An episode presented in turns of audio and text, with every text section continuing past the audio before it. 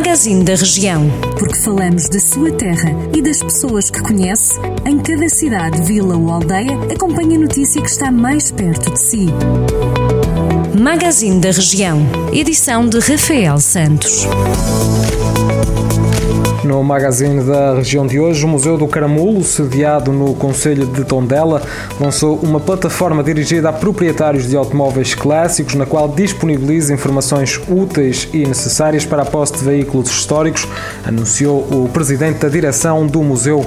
O portal tem como objetivo auxiliar a ampla comunidade de proprietários, entusiastas e prestadores de serviços que vivem o mundo dos veículos clássicos antigos de forma apaixonada. Uma das grandes novidades do portal é o recém-criado serviço de Car Concierge, que disponibiliza uma equipa especializada que vai ao local dar assistência a automóveis, especialmente quando estão muito tempo imobilizados, necessitam de apoio e de tarefas específicas de conservação ou manutenção, permitindo assim que os seus proprietários concentrem apenas no prazer da condução.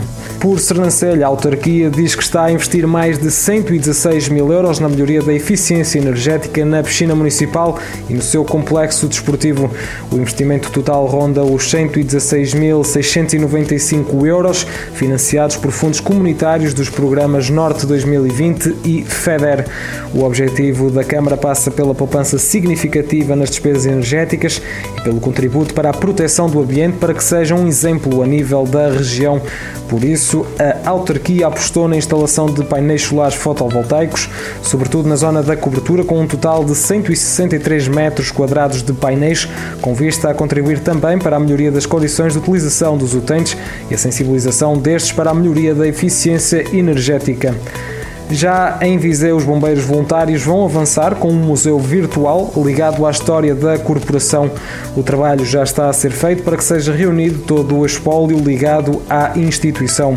O presidente da Associação Humanitária, Carlos Costa, diz que com este museu vai ser possível mostrar a evolução da história do Conselho de Viseu e também do país. O dirigente garante ainda que a direção também quer construir um museu físico para complementar o virtual, sendo um projeto mais ambicioso e longo prazo.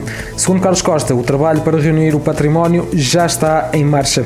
Pode sempre ler estas e outras notícias sempre que quiser em permanência em jornaldocentro.pt. Jornal do Centro, a rádio que liga a região.